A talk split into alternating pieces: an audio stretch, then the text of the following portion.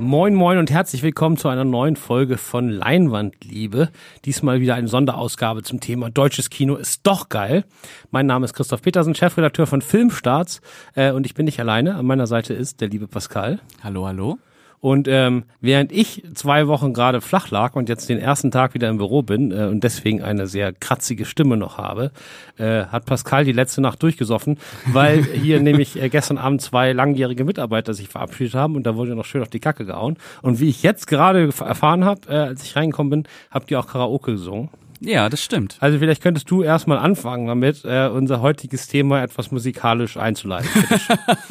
oh Gott, soll ich, soll ich ein bisschen singen? Du sollst ein bisschen singen. Okay. Ich meine, darauf, also erstmal bitte ganz viele Dankesbriefe von deinen Fans an mich dafür, dass ich dich jetzt zum Jahresabschluss quasi als Weihnachtsgeschenk für all die Pascal-Stimmen-Liebhaber und Liebhaberinnen dort draußen, äh, dass ich das jetzt noch aus dir rauspresse. Ja. Überraschenderweise. Ja, ich, ich stimme einfach mal den Megaklassiker an. Äh, und zwar Girl, you know it's true. Uh, uh, uh, I love you. Genau, das ist wahrscheinlich sogar besser gesungen, als die beiden es damals konnten. Auch wenn einer von beiden sich ja danach noch weitergebildet hat und dann irgendwann tatsächlich sehr gut singen konnte. Mhm. Äh, wir sprechen natürlich über Milli Vanilli heute. Äh, da kommt nämlich jetzt ein äh, Film raus, Girl You Know It's True, äh, von Simon Werhöfen, dem Regisseur von Männerherz, Männerherzen 2, Nightlife äh, und Willkommen bei den Hartmanns. Äh, eine ziemlich große deutsche Produktion, ähm, die uns sehr viel Spaß gemacht hat und die wir deswegen hierfür ausgesucht haben. Ähm, und äh, zuerst mal als dich, als sehr, sehr jungen Menschen, äh, kanntest du die Milli Vanilli Story denn vorher schon? Äh, ich kannte sie vorher tatsächlich schon. Äh, ich aber ich muss sagen, ich kannte sie nicht so detailliert. Ich wusste, dass es da einen Skandal gab, darum, dass die beiden ähm, Künstler nicht selber gesungen haben. Und ich wusste, dass da so eine mediale Schlammschlacht irgendwie entstanden ist da drumherum. Und ähm, ich würde sagen, ich kannte sie, aber ich kannte die ganze Geschichte nicht wirklich gut. Genau, also wir wollen auch gar nicht so viel verraten, weil ich glaube, dass es viele gar nicht so genau wissen. Äh, ich war vor allen Dingen überrascht, wie, also Girl You Know True kannte ich, wusste ich, dass das von denen ist. Aber wenn man jetzt den Film guckt, äh, da kommen dann noch fünf andere Songs, die alle genau solche Ohrwürmer sind und die man natürlich kennt, die ich aber gar nicht im Kopf immer so Milli Vanilli zugeordnet habe. Ähm, für euch da draußen ganz, ganz kurz, äh, Rob und Fab zwei äh, schwarze Männer aus den äh, Ende der 80er, einer aus Frankreich, einer aus München, werden vom deutschen äh, Liedermacher und äh, Megaproduzenten Frank Farian im Film gespielt von Matthias Schweighöfer äh, angeheuert für ein Musikprojekt äh, namens Milli Vanilli. Und ähm, irgendwann erfahren die beiden aber, dass sie gar nicht selber singen sollen, sondern immer nur Playback singen, äh, während andere Künstler in Wahrheit die Stimmen liefern. Ähm, und äh, ja, und auf einmal sind sie die, weltberühmtesten Popstars äh, des Planeten und äh, singen immer noch nicht. Und irgendwann kommt das aber natürlich raus und dann gibt's den Riesenskandal. Ähm, genau, das hat jetzt äh, Simon Verhöfen äh, aufgearbeitet. Seit zehn Jahren oder noch länger wurde in Amerika versucht, äh, so ein Biopic auf die, auf die äh, Beine zu stellen. Und die haben es dort einfach nicht hinbekommen. Ähm, und ich muss sagen, das ist äh, ein ziemlicher Glücksfall. Weil was mich, was mir vor allen Dingen gefallen hat, also erstmal ist der Film wahnsinnig unterhaltsam, weil diese Story einfach wahnsinnig unterhaltsam ist und die hier schon auch ernsthaft und emotional, aber auch mit einem großen Augenzwinkern inszeniert ist. Also es gibt immer wieder Momente, wo die vierte Wand durchbrochen wird und die Protagonisten auf einmal zum Publikum sprechen. Das erinnert so ein bisschen an The Big Short, ne? Genau. Und solche Sachen. Also es hat schon sehr augenzwinkernd aber auch sehr groß. Aber was vor allen Dingen geil ist, ist, dass Frank Farian, Matthias Schweighöfer da irgendwo in Deutschland in seinem Landhaus sitzt und Kartoffelsuppe kocht, äh, wie der Ware übrigens auch. Und die beiden Jungs dann irgendwann halt in Las Vegas, äh, nicht in Las Vegas, in Los Angeles in ihrer Mega-Villa sitzen und da irgendwie rumkoksen und so weiter. Also ein bisschen Wolf of Wall Street äh, Feeling da drin, aber ge- gegenübergestellt mit dieser deutschen Sitz, Sitzecke in der Küche, wie wir sie alle kennen, und dann Kartoffelsuppe serviert wird. Äh, Es macht einfach mega Spaß. Ähm, genau. Und deswegen haben wir den Film für deutsches Kino ist doch geil ausgesucht. Ähm, hat vier Sterne bei Filmstarts, unbedingte Seherfahrung. Kann man an Weihnachten fantastisch mit der ganzen Familie gucken. Ja. Macht einfach mega Spaß. Ob man die Geschichte nur noch erinnert oder nicht, ist egal. Ähm, macht gut Laune. Und ähm, wir wollen eigentlich jetzt vorab gar nicht so viel sagen, weil wir haben Simon Verhöfen von vor zwei, drei Wochen äh, interviewt hier, genau. Ein er saß neben uns äh, und zwar ziemlich lange. Ja. Äh, wir hatten ein, ein supergeiles Gespräch mit ihm. Äh, Pascal hat gleich als zweite Frage erstmal nach dem Budget gefragt. Ja, das Äh, muss man eine, ja auch eine. Frage, die nie beantwortet wird von äh, Regisseuren oder Produzenten. Äh, und Simon hat die mega offen. Ja. Wie übrigens alles andere. Also ein so offenes Gespräch habe ich selten mit einem Regisseur geführt. Muss man aber auch sagen, dass Simon und ich äh, uns schon jetzt, äh, wir haben uns schon öfter getroffen und äh, es kommt da eigentlich immer ziemlich gut miteinander klar, weil er ist auch großer Filmstarts-Fan. Ähm, Irgendwann hat er mir mal erzählt, dass er richtig so eine kleine Sinnkrise hatte, als wir seinen ersten Film verrissen haben, weil er hatte vorher schon immer Filmstartskritiken gelesen. Ähm, und dann haben wir ein bisschen aneinander vorbeigeredet, weil nämlich Simon äh, Wehrhöfen seinen ersten, wirklich ersten Film, 100 PS, gar nicht so richtig als seinen ersten Film anerkennt und er in Wirklichkeit von Männerherzen gesprochen hat. Ähm, ja, aber das hat übrigens auch dazu geführt, dass ich, weil dieser 100 PS Film, das ist so ein ganz frühes von 2001, so ein ganz frühes Indie-Ding, quasi so ein deutsches Clerks, wo einfach so ein paar Typen nachts auf dem Parkplatz abhängen und in den Club rein wollen, aber nicht reingelassen werden. Und es ist mega schwierig, diesen Film zu bekommen. Und deswegen habe ich ihn jetzt seit Jahren da gesagt, er soll mir den mal schicken. Hat er jetzt endlich gemacht. Hatte ich neulich im Briefkasten. Ich bin noch nicht dazu gekommen, ihn zu gucken. Aber er hat so eine ganze Gebrauchsanweisung mitgeschickt und so ein paar Sachen. Ja, das, äh, das war halt damals noch nicht so und so. Aber guck mal, vielleicht hast du ja Spaß und so. Das war äh, sehr sympathisch. Und eine zweite Sache muss ich noch sagen.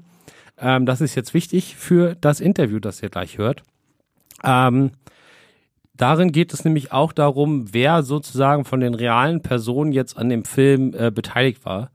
Weil äh, an dem Film selbst, äh, Frank Farian und seine Leb damalige Lebensgefährtin, äh, die sind äh, wohl sind mehr involviert, auch deshalb, weil äh, natürlich Simon unbedingt die Songrechte brauchte Ja. und Frank Farian die alle hat, weil du kannst diesen Film nicht machen, ohne die ganzen äh, Songs äh, abzuspielen. Ja, und ähm, natürlich haben aber Frank Farian und der noch lebende äh, Fab, also der französische der beiden äh, Milli Vanilli äh, Tänzer, ähm, nicht das beste Verhältnis und deswegen war Fab so ein bisschen außen vor und hat das auch ein bisschen kritisch gesehen. Erzählt Simon gleich auch alles im Interview. Aber nachdem das Interview passiert ist, hat Fab den Film irgendwann dann zum ersten Mal gesehen und äh, hat dann für sich festgestellt, äh, überraschend, äh, dass seine Geschichte doch ziemlich genau auch aus seiner Perspektive wiedergegeben wird, dass das Ganze viel ausgeglichener ist, als er erwartet hätte, dass es eben nicht die Frank Farian-Geschichte ist, sondern dass Simon da halt einen Schritt zurückgegangen ist und gesagt hat, wir balancieren das aus, wir zeigen alle Seiten. Ja. Ähm, und das hat dann dazu geführt, dass er jetzt doch hinter dem Film steht, Mhm. ähm, jetzt nachträglich, dass er zur Deutschlandpremiere gekommen ist äh, und den Film jetzt unterstützt. Ähm, also da müsst ihr euch das ein bisschen mitdenken, wenn Simon gleich was anderes erzählt und wir über was anderes reden. Äh, und das war ihm so wichtig, Simon, dass er das mir noch mitteilt, rechtzeitig vor diesem Podcast, dass Fab jetzt auf der Seite des Films ist, dass er mich neulich um 5.30 Uhr morgens bei WhatsApp angerufen hat. Ähm, ich glaube, das war ein Versehen. Er wollte mir, glaube ich, einfach nur eine Nachricht schicken, aber er hat aus Versehen auf Anrufen geklickt. Um 5.30 Uhr morgens ruft mich äh, der Regisseur des größten deutschen Films des Jahres an. Ja, kann auch mal passieren. Ähm, aber ich hatte es auch lautlos. Ich bin nicht Ja, aufgewacht. nicht ich habe es dann nur morgens um 8 gesehen und war etwas, etwas verwundert, was da...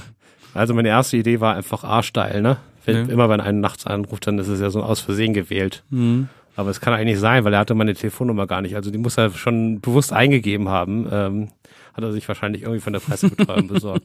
Naja, was soll's. Aber jetzt, äh, also das mitdenken. Ähm, Fab steht hinter dem Film. Ähm, und man hat einfach wahnsinnig Spaß damit. Und ähm, ist ein toller Weihnachtsfilm. Weil man halt wirklich so, es ist ein großes Event.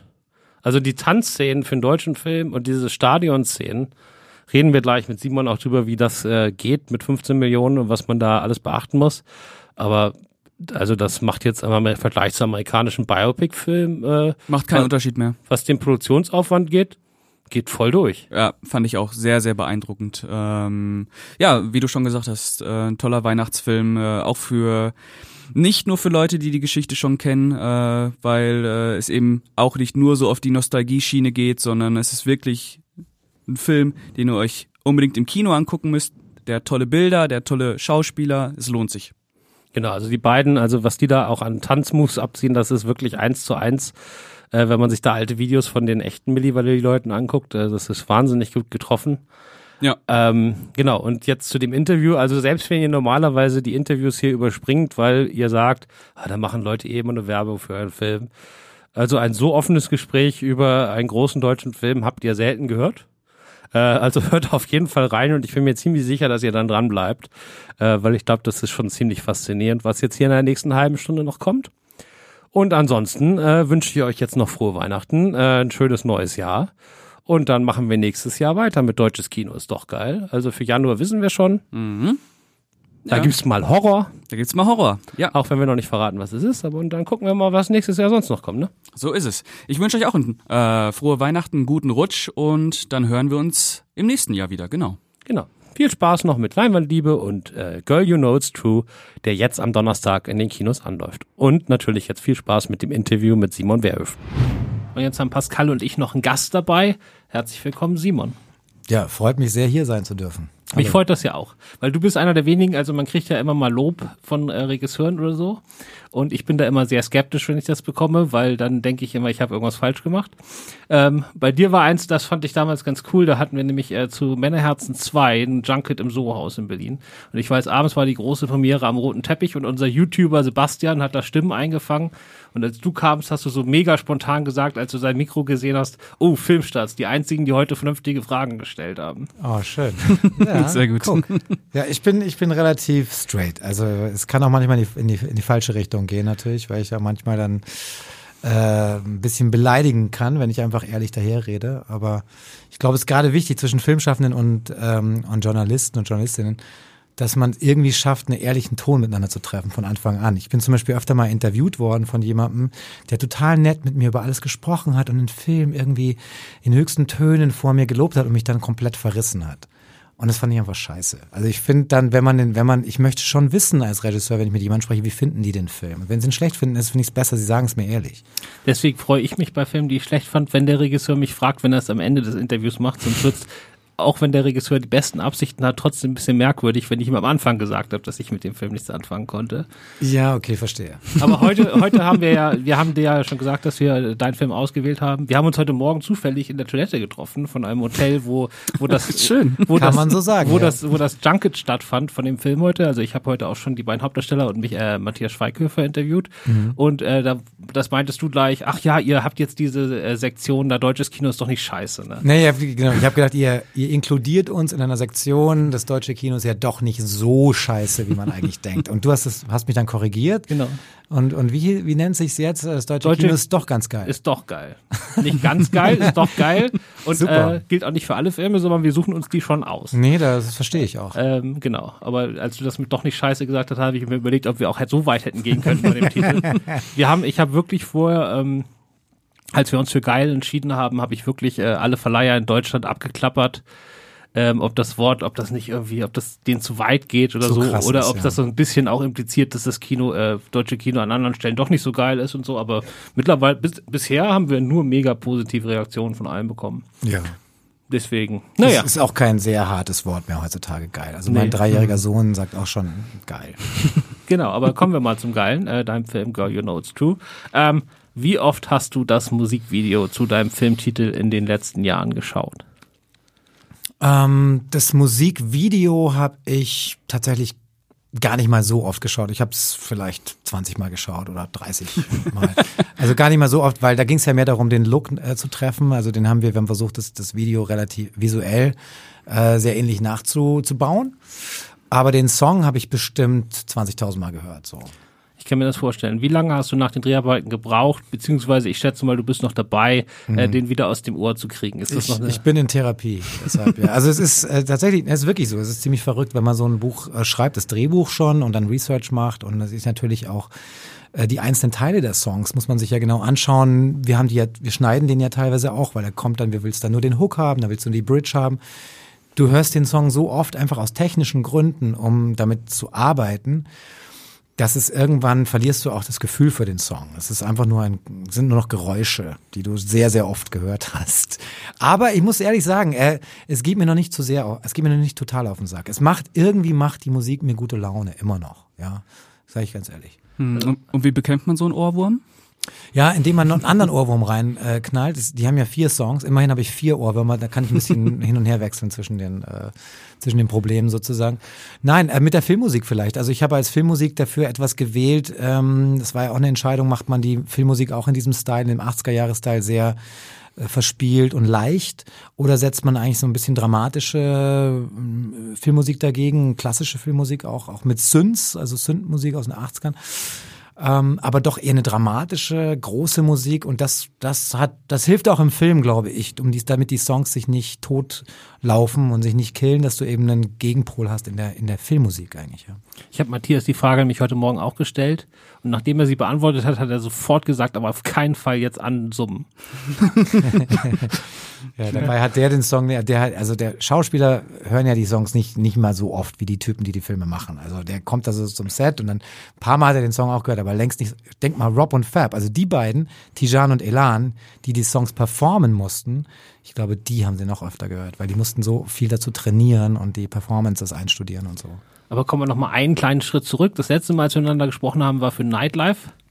Und das war ja, der ist ja super gestartet und dann so voll in diese Corona-Stopp-Dings da reingerauscht, so wie ich das mitbekommen habe. Ja, die Kinos haben einfach zugemacht. Genau, und so. wie war das? Das war auch ein bisschen Wie lange das, war das erstmal ein tiefes Loch oder war das dann direkt, okay, dann der nächste oder wie war naja, das für dich? Nee, wir standen, also wir, der Film hat nach drei Wochen 1,3 Millionen Zuschauer gehabt, was nicht so schlecht ist, ja, äh, muss man sagen. Man kann sich jetzt auch ärgern darüber, dass er nicht mehr gemacht hat, aber immerhin hatten wir drei Wochen.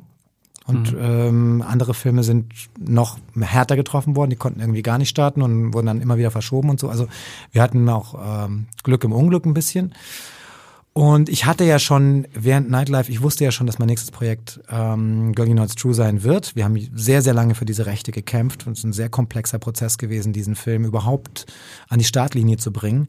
Und das wusste ich schon und das hat mir natürlich auch, also selbst wenn so eine Katastrophe passiert, dass die Kinos zumachen, was natürlich für einen Kinoregisseur so richtig der Super-GAU ist, das kann man sich ja gar nicht vorstellen eigentlich. Also du kannst dir alles mögliche vorstellen, schlechtes Wetter, gutes Wetter, Sonne im Dezember 20 Grad, alles mögliche. Aber dass die Kinos komplett zumachen, mhm. ist ja schon ein bisschen absurd, also ein bisschen hart. Und da hat mir das aber natürlich auch viel eine gute Perspektive gegeben, weil ich wusste, was mein nächstes Projekt ist.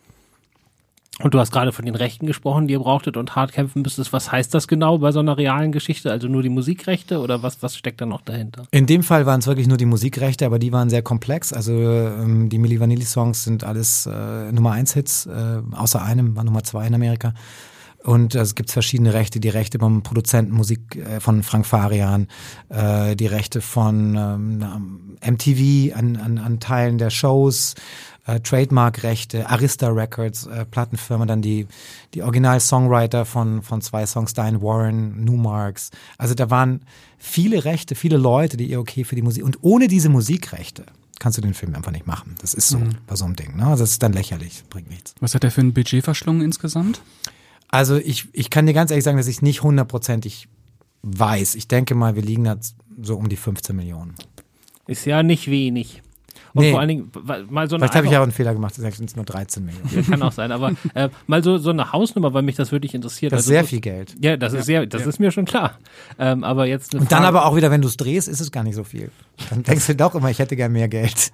Weil ich habe nämlich letzten Monat Markus Goller und Oliver Ziegenbalg interviewt, die ja jetzt ihre eigene Produktionsfirma gekauft mhm. haben und der Hauptargument von denen war, äh, wir können jetzt endlich all die Songs kaufen, die wir wollen. Wir wissen von das Anfang an, das ja. wird mega teuer, aber ja. wir planen das Budget von Anfang an. Richtig. Also für so ein, so ein Song ja. Nummer eins Hit, sagen wir mal jetzt gar nicht mal jetzt für, für einen Film, wo es um den Sänger geht, sondern ich will jetzt einfach, was weiß ich, Baby One More Time von Britney Spears unbedingt in meinem mhm. Film haben. Mhm. Also wenn du, das, mal, wenn du das unbedingt willst, dann äh, kann ich dir versuchen zu helfen. Ja, aber sag mal eine Hausnummer, also, also so ja, ich, sechsstellig, siebenstellig, also wo, wo landet Ja, schon äh, mal sechsstellig, äh, schon eher siebenstellig. Also wow. äh, ich ich sag mal, ich kann es so erklären, also wenn du zum Beispiel einfach I Can't Get No Satisfaction von den Stones, wenn du das pfeifen willst im Film, musst du auch schon 200.000 Euro zahlen. Ja. Du musst nur pfeifen, also nur die Melodie pfeifen. Und das Beatles, also das, sowas kann dir passieren bei so manchen wirklich Megaklassikern und es kommt auch immer sehr darauf an, auf die Persönlichkeiten, mit denen du zu tun hast. Also jeder Musiker, der involviert war, muss sein Okay geben bei großen amerikanischen Songs immer. Das ist wirklich das teilweise skurril. Die müssen dann Leute, wenn du irgendwelche Songs aus den 70er Jahren verwenden willst, müssen die Leute auftreiben, die längst nicht mehr im Musikgeschäft sind. Die müssen aber ihr Okay geben, sonst kriegst du nicht die Rechte. Und es ist natürlich, ich verstehe das, was, äh, was, was die beiden sagen, weil es ist immer eine Streiterei, weil man natürlich immer beim Schnitt, wenn du den Film schneidest, legst du natürlich an, was immer du willst und du legst die geilsten Songs an. Und dann kommt immer der Moment der Wahrheit, wo dein Musiksupervisor und so weiter dir sagt, naja gut, aber das können wir uns alles nicht leisten. Das können wir uns nicht leisten, das und das, das auch nicht. Du kannst Helene Fischer dafür haben von mir aus. Das ist aber auch ganz schön teuer. Ähm, also das ist immer ein Streitpunkt, den ich verstehe. Aber ich musste natürlich bei so einem Ding, also wenn man sagt 15 Millionen Budget, ich, und ich muss ja ganz ehrlich sagen, ich kann dir nicht sagen, ob es 15 sind oder 14 sind, weiß ich jetzt nicht genau. Ähm, ich habe einfach den Überblick verloren ein bisschen, ich musste meine Produzenten fragen. Aber ich kann sagen, dass wahnsinnig viel davon am Anfang für Musikrechte, für ähm, Trademarkrechte, um überhaupt den Film an den Start zu kriegen, ähm, ist schon eine Menge Geld geflossen. Also dieses Geld, was erstmal so eine Riesensumme ist, ist auch nicht alles habe ich dafür zur Verfügung, um den Film zu machen, ja, sondern da ist halt eine Menge weg. Auch erstmal. Muss man auch sagen wo kam dann dieser unbedingte Wille her, das Projekt machen zu wollen, wenn es so teuer war und so aufwendig und so? Dann muss ja, muss du, ja ich glaube, es ist eine unglaubliche Geschichte. Ich glaube, es ist eine der einzigartigsten Geschichten über Popkultur und ähm, überhaupt als Geschichte wahnsinnig kraftvoll. Es hat alle Elemente, die man sich als Filmemacher wünschen kann. Ähm, ne, es ist bisschen, es ist großes Drama, Shakespeare in Radlerhosen, kann man sagen. Also es ist eine ganz, ganz dramatische Geschichte, aber auch eine Geschichte, die viel Spaß macht. Du hast die zwei Underdogs, zwei Tänzer, die einen teuflischen Pakt eingehen, um berühmt zu werden. Ähm, was, was eine Wahnsinns äh, Motor ist für eine Geschichte, auch eine Frage stellt, die sich jeder stellen kann. Wie weit würde man gehen, um berühmt zu werden? Würdest du einen Betrug mitmachen, um weltberühmt zu werden, um Superstar zu werden? Und so weiter. Und du hast eine Freundschaftsgeschichte, du hast eine sehr, ich glaube, man kann sehr, sehr viel Spaß haben mit dem Film und trotzdem wird man emotional berührt. Und wo hat man schon mal eine deutsche Geschichte, die eben aus Deutschland in die ganze Welt hinausführt, also außer bei Nazis, ähm, die auch eine so eine so eine positive gute Laune Geschichte eben auch ist, die die 80er Jahre noch mal feiert, die auch eine ultimative Wahrheit über die 80er Jahre inne hat, diese MTV-Geschichte, dass man eben mit Videos plötzlich die Welt erobern konnte, egal ob man jetzt singen, konnte es eine perfekte Illusion schaffen. Da sind so viele Fragen drin, also auch zu heute, Fame, äh, mhm. was ist Fake, was ist Real. Ähm, und ist es so schlimm, wenn man Fake ist? ähm, da sind aber, das ist einfach eine jede Menge Stoff drin für einen Filmemacher, glaube ich. Und ich hätte nie gedacht, ehrlich gesagt, dass ich das Geschenk bekomme, sozusagen, überhaupt die, oder die Chance bekomme, dass ich diese Geschichte verfilmen darf. Ja, äh, da hast du schon was Gutes angesprochen. Ähm, gibt es für dich in dieser Geschichte von Milli Vanilli Täter und Opfer, gibt es für dich Schuldige? Wie, wie, würd, wie siehst du das? Ich denke schon, ähm, aber ich würde es nicht im wahrsten Sinne des Wortes nur schwarz-weiß sehen. Also ich würde ähm, ich würde differenzieren. Ich denke schon, dass es Verantwortlichkeiten gibt und dass die Machtstrukturen, die damals in der Musikindustrie geherrscht haben, ähm, aus heutiger Sicht sehr kritisch erscheinen, also problematisch erscheinen. Ne? Also ist ja ganz klar am Schluss der Geschichte werden die beiden schwarzen Performer, Rob und Fab, als Sündenböcke äh, präsentiert und öffentlich eigentlich hingerichtet. Ne? Das kann man sich mhm. heutzutage in der Form nicht mehr vorstellen eigentlich. Und die Musikindustrie, die Mächtigen im Hintergrund der Musikindustrie, die eben äh, überwiegend weiß waren. Arista Records, Frank Farian, MTV und so weiter und so fort, die sehr viel Geld verdient haben mit Milli Vanilli, sind eigentlich total unbeschadet aus dem Staub, haben sich unbeschadet aus dem Staub machen können. Und das ist eine Dynamik, die aus heutiger Sicht besonders ins Auge sticht, glaube ich ähm, diese Verantwortlichkeiten. Sonst glaube ich, wenn man eine Schuldfrage ich mal äh, anspricht, ist ja auch jemand gestorben in dieser Geschichte. Ich meine, mhm. ich, ich habe darüber schon gesprochen. Ich weiß nicht, ob man alles verraten muss, was da passiert, aber kann sich ja jeder auch. Äh, die Geschichte ist ja bekannt.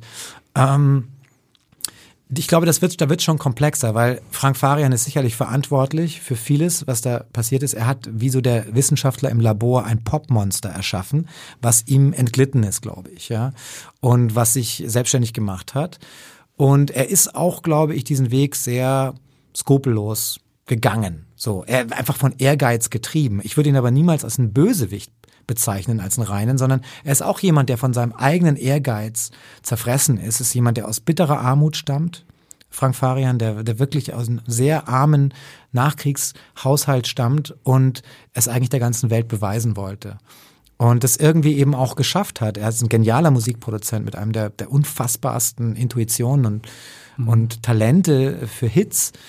Und er hat es der ganzen Welt gezeigt. Aber dabei ist eben, sind eben auch ein paar ja, Sachen passiert, die nicht so richtig ideal gelaufen sind. Und die beiden Jungs haben sich aber auch in dem Ganzen verloren. in diesem Fame und in diesem Drogenrausch und in dieser, in diese Falle, die sie getappt sind. Also ich würde sie auch nicht von Verantwortung freisprechen, ja. Hattest du auch Kontakt zum echten Frank Farian? Ja, also wir haben, wir haben äh, viel ge, gesprochen miteinander über Zoom. Die meiste Zeit, es war auch während der Corona-Zeit, da konnte man nicht so gut reisen. Er lebt in Amerika, hat mir, hat mir sehr viel erzählt und ähm, ich habe auch mit seiner rechten Hand, mit der Millie, tatsächlich in Millie gesprochen, sehr viel, die uns äh, viel geholfen hat. Ich habe mit Todd Hadley gesprochen, das war der Assistent von Rob und Fab. Ich habe auch mit Fab gesprochen und, und ich habe eine Menge Dokumente gehabt, einfach aus der Zeit, die ich von denen bekommen habe mit Faxen. Es gab ja keine E-Mails, sondern Faxe. Das kann man sich kaum vorstellen. Aber ich habe ja in meinem Film auch so eine Montage, die so ein richtiger Faxkrieg ist. Ist ja auch so geil, weil das so richtige, so geile Geräusche macht, das Faxen.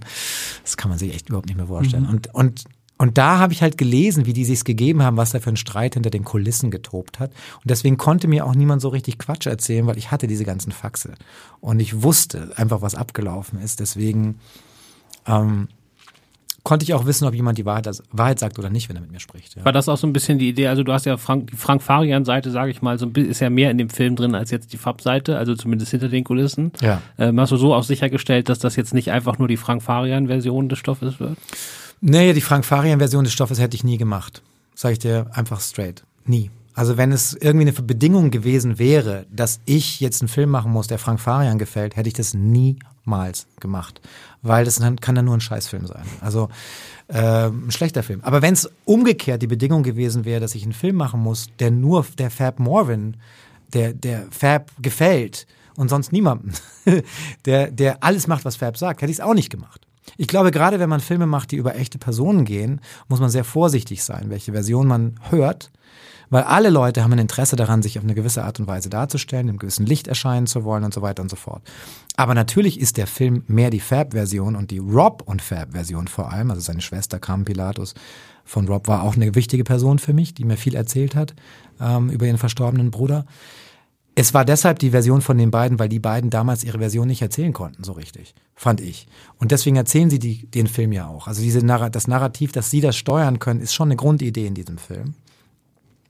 Aber umgekehrt, äh, und übrigens kann ich dir sagen, dass Frank Farian den Film mit sehr gemischten Gefühlen gesehen hat. Also er hat das nicht. jetzt meine Frage er gewesen. hat nicht gejubelt. Er hat nicht gejubelt.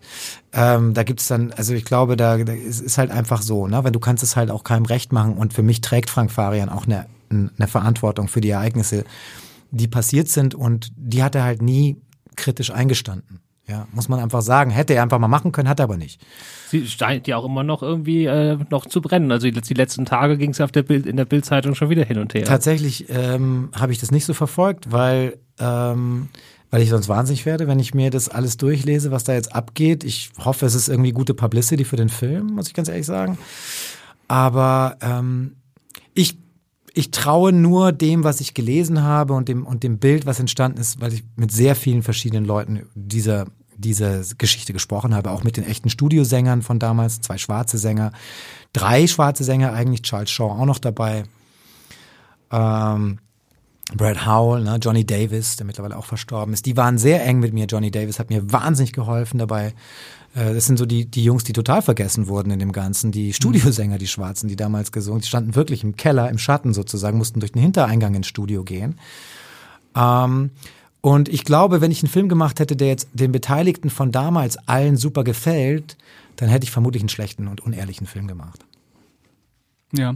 Äh, Frank Farian wird im Film von Matthias Schweighöfer gespielt. Wie schwer war es, Matthias Schweighöfer zu bekommen aufgrund seiner großen Aktivitäten seines, in den USA? Äh, seines ausgebuchten Schedules. ja, genau. Ähm, du, ähm, ich kannte Matthias nicht so gut davor, nur hm. so, er war einmal im Casting zu Männerherzen vor 15 Jahren oder wann auch immer das war. Mhm. Mein erster Film, gefühlt nicht mein erster, mein zweiter, aber mein erster Film, den Leute kennen. Und da hatte, da fand ich ihn super in dem Casting und habe gesagt, hey, willst du die Rolle nicht spielen? Und dann irgendwie war auch schon wieder Zeitprobleme, Zeitprobleme. Er hatte schon wieder, er war immer schon jemand, der sehr umtriebig war und so. Und tatsächlich ist es so, dass er mich dann beim ersten Meeting, also das Meeting hat äh, Quirin Berg organisiert, der ihn besser kennt, mein Produzent. Und ich habe ihn natürlich auch mehr als Ko Komödiant abgespeichert gehabt. Ja, was, mhm. und das ist im, nicht Disrespekt, äh, nicht, nicht mit Disrespekt gemeint, weil ein Komödiant ist jemand, der eigentlich nur eine gewisse, mit einem gewissen Humor oder mit einer gewissen Menschlichkeit vielleicht auch, auch ähm, die Rollen angeht. Aber ich war auch nicht ganz sicher, was erwartet mich. Und er hat in dem ersten Reading, was wir hatten, über die Rolle ge gelesen haben zusammen und ein bisschen uns also genähert haben, habe ich einfach gemerkt, was es für ein Schauspieler ist. Und das geht vielleicht schnell unter, wenn man ihn nur als so ein Hahaha alberne Matthias ähm, abgespeichert hat. Und ich war echt geflasht und, und überrascht, mit welcher Ernsthaftigkeit und Dramatik er diese Rolle spielt und trotzdem charmant ist und unterhaltsam ist, was ich wichtig finde mhm. für den Film. Denn der Film ist Unterhaltung. Wir machen Pop-Unterhaltung auch. Und es war ähm, ein großes Geschenk, tatsächlich. Das ist ja auch, ich glaube, da ist Schweighöfer super in der Rolle. Und äh, natürlich alles, was mit Kartoffelsuppe zu tun hat, ist natürlich das Beste. er kommt immer mit seiner Kartoffelsuppe an. Und ich finde, das ist auch irgendwie super. Also es gab natürlich jetzt jahrelang die Versuche, den Film auch in Amerika von anderen Leuten auf die Beine zu stellen. Das ist ja dann glücklicherweise gescheitert. Die gibt's immer noch tatsächlich. Also die hören auch nicht auf. Also okay, sie versuchen es noch, aber jetzt, wenn sie deinen Film gesehen haben, werden sie vielleicht feststellen, ich weiß es nicht. Da kommen sie nicht ran. Aber gerade das finde ich wichtig, dass wir das, äh, dass es jetzt ein deutscher Film ist, weil dieser, dieser Widerspruch, von dem er aus der deutschen Provinz heraus wird, quasi diese Hollywood-Karriere orchestriert und man hat immer wieder diese Schnitte zwischen der super sonnigen Villa in LA und ihm, der da seine Kartoffelsuppe isst. äh, das ist einfach, das ist nicht nur saulustig, es ist auch irgendwie ziemlich spannend. Ja, und es ist tatsächlich eine, also es war eine reale Situation. Er war jemand, der, also die, die Amerikaner haben zu ihm gesagt, komm doch nach New York und produziere das ganze restliche Album in, in New York mit uns. Hat Arista Records zu ihm gesagt, also die Plattenfirma von Whitney Houston und so weiter. Äh, und er hat gesagt, nee, nee, ich bleib hier in Deutschland in meinem Studio, ich möchte hier in meiner Küche sein und wo meine ganzen Zutaten sind und so. So hat er, er hat auch immer diese Kochanalogien. Er spricht gerne, weil er ist ausgebildeter Koch. Frank Farian. Und er kocht auch wirklich gut. Also diese Kartoffelsuppe und so, das ist kein Witz. Also das, er hat früh gelernt, aus wenig viel zu machen und die richtigen Gewürze so reinzutun. Und das hat er halt in der Musik übernommen. Und ähm, er war in diesem kleinen, äh, in diesem kleinen Rebellenort schon fast, in dem kleinen äh, Rebellenhäuschen und hat von dort halt die Musik-Weltgeschichte beeinflusst. Mhm. Das fand ich auch immer interessant, fand ich auch visuell interessant, ja, für den Film. Ja. Und äh, nochmal zum Casting, was war dir bei den beiden Hauptdarstellern, Tijan und Elan? Ja, ich habe auch Richtig? immer Elan gesagt, aber Elan? er sagt immer Elan, ja. Ah, Elan, okay. ähm, dass sie möglichst nah dem Original kommen äußerlich, äh, gut tanzen können, gut schauspielern können? Ist es das Gesamtpaket? Auf was hast du da Es ist das Gesamtpaket und letztlich war es die Chemie zwischen den beiden, muss man ehrlich sagen. Wir haben da sehr, sehr viele Leute gesehen, also an die 100 ähm, Schauspieler und ähm, Tänzer. Und ich habe immer noch, am Anfang haben wir schon gesagt, die müssen den ähnlich sehen, aber ich bin da auch immer mehr weggekommen davon, dass es so wichtig ist, weil sie müssen selbst einfach auch eine Starqualität haben. Also gerade Tijan muss jemand sein, der auf eine Bühne gehen kann vor 50.000 Leuten und performen kann. Und das kann viele, Schau manche Schauspieler sind hervorragende äh, dramatische Schauspieler und können ernsthafte Szenen toll spielen und dann sagst du ihnen so, jetzt geh mal da raus und tanz und begeister mal die Leute und rock die Show und dann dann bibbern die plötzlich und trauen sich nicht mehr und können es nicht. Und das, das war halt auch wichtig, so einen Typen, der wirklich diese Art von Bock auf Performance auch mhm. hat von dem Publikum zu finden. Und gleichzeitig ähm, bei Fabs haben wir eigentlich eher einen etwas schüchternen Charakter gesucht.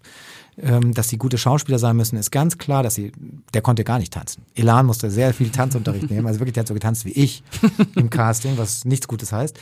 Und ähm, wir haben aber gemerkt im Casting, wir haben natürlich dann, wir führen ja dann Leute zusammen, wo wir denken, das könnte vielleicht passen. Die beiden haben sich in den Pausen vom Casting, immer wenn wir so ein kurzes Break hatten, haben die sich hingesetzt und haben sich gegenseitig gepusht und geholfen und haben gesagt, hey, wenn ich das so mache, dann kannst du das so spielen und sag doch mal du das, dann mache ich das so. Und dann haben wir gemerkt, hey, da ist eine Chemie, da ist eine, mhm. eine Energie zwischen denen, eine Freundschaft vielleicht. Und das, glaube ich, hat sich letztlich wirklich ausgezahlt. Wir haben zwei Freunde gefunden. Wir haben sie zu, die sind Freunde geworden. Ich glaube, das spürt man im Film. Mhm. Man spürt das auch dieses mit dem, mit diesem, das, ja, sagen wir mal so, diese auf der Bühne stehen und 50.000 Leute klatschen, das ist ja auch eine Droge.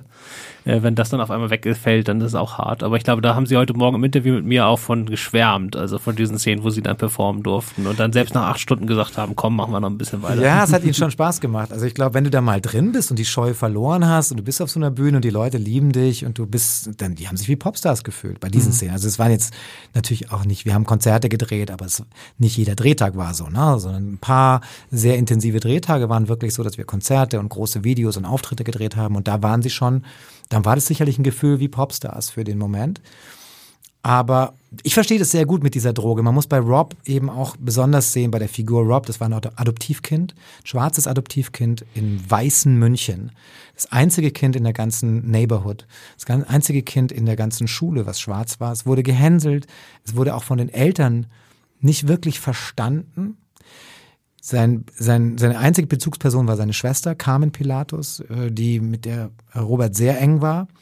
Aber sonst ist er eigentlich sehr einsam aufgewachsen und hatte nicht diese Liebe und hat sich auch nicht und hat dann eigentlich entdeckt beim Breakdance auf der Bühne schon früh mit 15, wenn was ist das, wenn die Leute ihn bejubeln?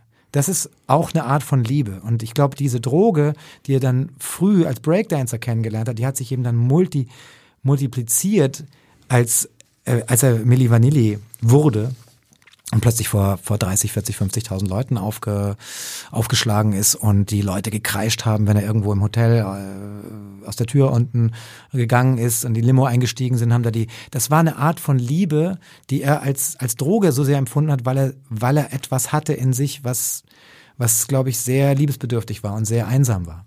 Aber bei den Konzertszenen, also jetzt auf meiner rein handwerklichen Ebene, war das mit das, was mich am meisten beeindruckt hat, weil selbst in vielen noch viel, viel teureren Hollywood-Filmen finde ich solche Szenen oft nicht überzeugend. Aber hier äh, habe ich geglaubt, dass da 40.000 Leute klatschen. Wie viele Leute waren wirklich da? Tatsächlich waren nur 250 oder 300 da. 250 äh, bis 300 Komparsen. Das ist das eine. Das ist, also wir haben natürlich Crowd Duplication gemacht und eine Digital Crowd gebaut und so. Das ist alles. Ich habe das ja auch zum ersten Mal in dieser Art von Dimensionen machen müssen als Regisseur. Das ist schon sehr technisch, ist sehr komplex. Da ist dann immer geht's um Winkel, wie wo darf er stehen? Die die sonst wird's teuer. Wenn er über diese Linie geht, wird's plötzlich viel viel teurer. Das habe ich ein paar Mal bitte erfahren müssen, weil dann muss die Kamera, dann geht's über die Parallaxe und äh, alles Mögliche. Aber ich glaube, einer der Tricks war äh, die mein Kameramann Joe Heim und ich mit, nach langer Arbeit miteinander entwickelt haben, ist einfach, dass wir alte Linsen ent, äh, genommen haben. Wir haben alte Optiken genommen, Kovas, die die ein bisschen dreckiger sind, die nicht ganz so clean sind wie der typische Netflix-Film, den du heute siehst, wo mhm. alles sehr crisp ist auch, die Auflösung und so weiter, sondern die so eine Art, die sind ein bisschen uneben, die lassen extrem geile Flares zu, also die Lichter haben, sind bei uns immer sehr gut eingeschossen, was das Ganze so ein bisschen organischer und verwischter macht. Also du siehst bei uns die Crowd, sehr lebendig. Und wir haben sie eher dunkel gezogen. Du siehst auch nicht jeden, jede Figur, sondern eher so, wenn du selbst im Konzert bist, wo du das auch eher als eine wabernde Masse mhm. wahrnimmst und die Lichtpunkte und so. Das war schon sehr bewusst und viel Arbeit dahinter. Und ich bin echt froh, dass euch das aufgefallen ist, weil ähm, das ist genau das, was wir, was wir eben wollten. Wir wollten einen, einen deutschen Film machen, der aber gerade in diesen Szenen, wo man normalerweise immer sagt, äh, das können die Deutschen nicht, dass man da sagt, nee, die haben das hinbekommen. Die haben das echt gut hinbekommen. Und das, das war, war, war viel, war der Anspruch und viel Arbeit. Deswegen freut mich das sehr. Und äh, in der Zeit zwischen dem, dass man das mit 250 Leuten gedreht hat und dem, wo dann die Technik oder die Effekte alle da sind, schläft man da schlecht oder hat man da das Gottvertrauen, dass das schon wird? Nee, also teilweise schläft man auch ein bisschen schlechter. Also, weil es sieht natürlich, es ist schwierig im Schnitt erstmal, glaube ich, das Feeling zu entwickeln, weil du hast natürlich viele Greenscreens dauernd und das, du schneidest das und das Feeling, sobald du ins Publikum schaust, ist halt so ein bisschen, das sind, das sind grüne Wände, die sind 40 Meter hoch und ja, man muss Vertrauen haben. Man muss Vertrauen haben in die, ähm, in die Leute, mit denen man arbeitet. Wir hatten da mit Macke Vision und äh, einfach eine tolle Firma am Start, die, die alles gegeben haben. Ähm, Juri Stanosek, ein super VFX-Supervisor, die, die, die das Projekt auch geliebt haben und auch auch das Gefühl hatten, sie geben alles, weil sie das auch als eine Chance gesehen haben, mal zu zeigen, hey, wir können das. Und, und ähm, die wirklich da auch bis zur Erschöpfung gearbeitet haben, muss ja. man sagen. Ist das jetzt deine Bewerbung für Hollywood, der Film? Ist das der nächste Schritt?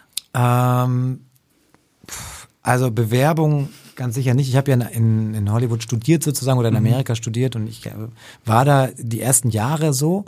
Und ich habe jetzt eine Familie in, äh, in Deutschland, ich habe zwei Kinder in München. Und der Gedanke, dass man jetzt da, also ich habe ja den Film auch teilweise in LA und in, mhm. in, in, in Kapstadt gedreht. Und es war für mich auch schon ein bisschen hart, von der, von der Family weg zu sein. Also wenn ich jetzt 30 wäre, würde ich dir ganz klar sagen, yeah, geil geile, geile Sache.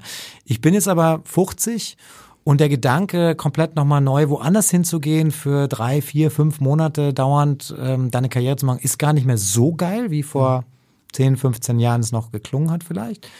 Ich weiß auch nicht, ob ich mich da nicht einreihen würde in eine, in eine Hand, äh, in, in eine Gruppe von Regisseuren, die es einfach gibt und wo, wo es viele gibt, die, die handwerklich sehr, sehr gut sind. Und meine Stärke ist halt schon auch das Schreiben von Büchern. Ich habe in dem Fall konnte ich es ganz gut schreiben, weil die beiden ja auch Englisch sprechen auf meinem Level. Also sie sind auch keine perfekten Englischsprecher. Also ähm, insofern, ja, ich bin, ich bin offen dafür. Ich hatte aber auch früher schon mal hier und da ein paar Türen ganz gut geöffnet in LA und habe einfach immer festgestellt, dass wenn ich selber schreibe, ist immer Deutsch. Da kommt immer was Deutsches raus und kann auch sein, dass es diesmal wieder so ist. Aber da müsste schon trotzdem was wirklich Besonderes kommen. Also nur, dass ich irgendwie einen zweiten Teil von irgendwas drehen darf. Mhm. Ich hatte mal die, das Angebot, da war ich 28 oder so, das Angebot, äh, Agent Cody Banks 2 zu drehen. Oh, ja. Mhm. Ähm, und du siehst, ich habe es nicht gemacht. Also ähm, du bist dann halt trotzdem nicht der Typ, der da, der da irgendwie machen kann, was er will, ja. Äh, bist nicht Christopher Nolan, ja, der dem so ein Vertrauen geben, sondern stellst dich auch nochmal, auch wenn du rübergeholt wirst.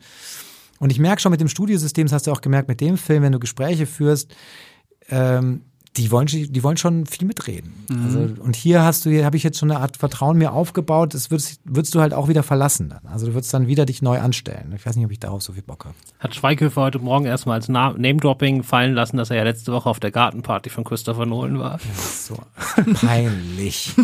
ähm, aber nee, aber tatsächlich, wenn ich das, wenn mir das passiert wäre, hätte ich es wahrscheinlich auch gename-dropped, weil das ist ja schon geil. Also, genau, und ähm, aber wenn du jetzt hier bleibst, äh, dein Film wird hoffentlich äh, reisen. Äh, was ist denn jetzt eure Vorstellung davon? Äh, wie international wird's und äh, seid ihr da schon in Verhandlungen und wie sind die Reaktionen? Ja, also das ist das ist von Anfang an ja ein internationales Projekt. Wir haben französisches, äh, französische Beteiligung drin, wir haben auch eine amerikanische Beteiligung drin und so. Und natürlich ist es, wenn du so einen Film machst, der auch eine Geschichte erzählt, die international ist, willst du auch internationale Auswertung haben. Ja, wir hatten auch ähm, die Chance relativ früh, das Ding zu verkaufen aber natürlich gegen Kontrollverlust. Ja, dann hättest du halt den Sohn von Will Smith besetzen müssen als äh, einen der Milli Vanillis mhm. oder so. Weiß ich nicht. Also in der mhm. Art musst du es dir vorstellen schon. Dann ist es halt.